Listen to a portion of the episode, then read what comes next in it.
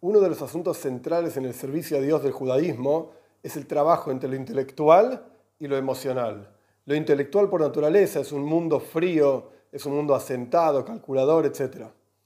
Lo emocional, por el otro lado, por naturaleza, es un mundo caliente, es un mundo excitante y extremadamente confuso.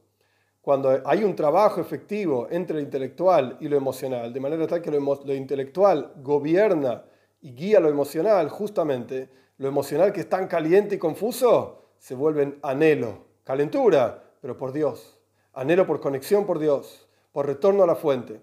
Y lo intelectual se transforma de algo frío y calculador en una guía para una vida significativa,